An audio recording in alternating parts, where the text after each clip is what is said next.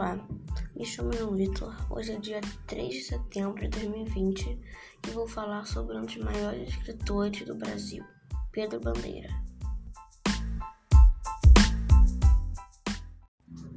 Pedro Bandeira de Luna Filho é um escritor brasileiro de 78 anos de livros infantos juvenis. Nasceu no dia 9 de março de 1942 em Santos, São Paulo. Morando então na capital, teve três filhos e seis netos.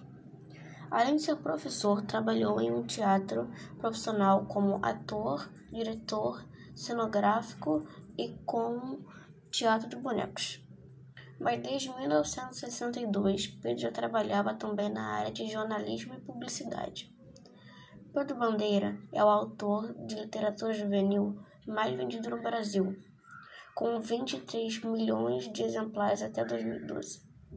Suas principais obras são A Droga da Obediência, A Droga do Amor, Anjo da Morte e etc. Ele já recebeu vários prêmios, como Troféu APCA da Associação Paulista de Críticos de Arte e o Prêmio Jabuti da Câmara Brasileira do Livro, entre outros.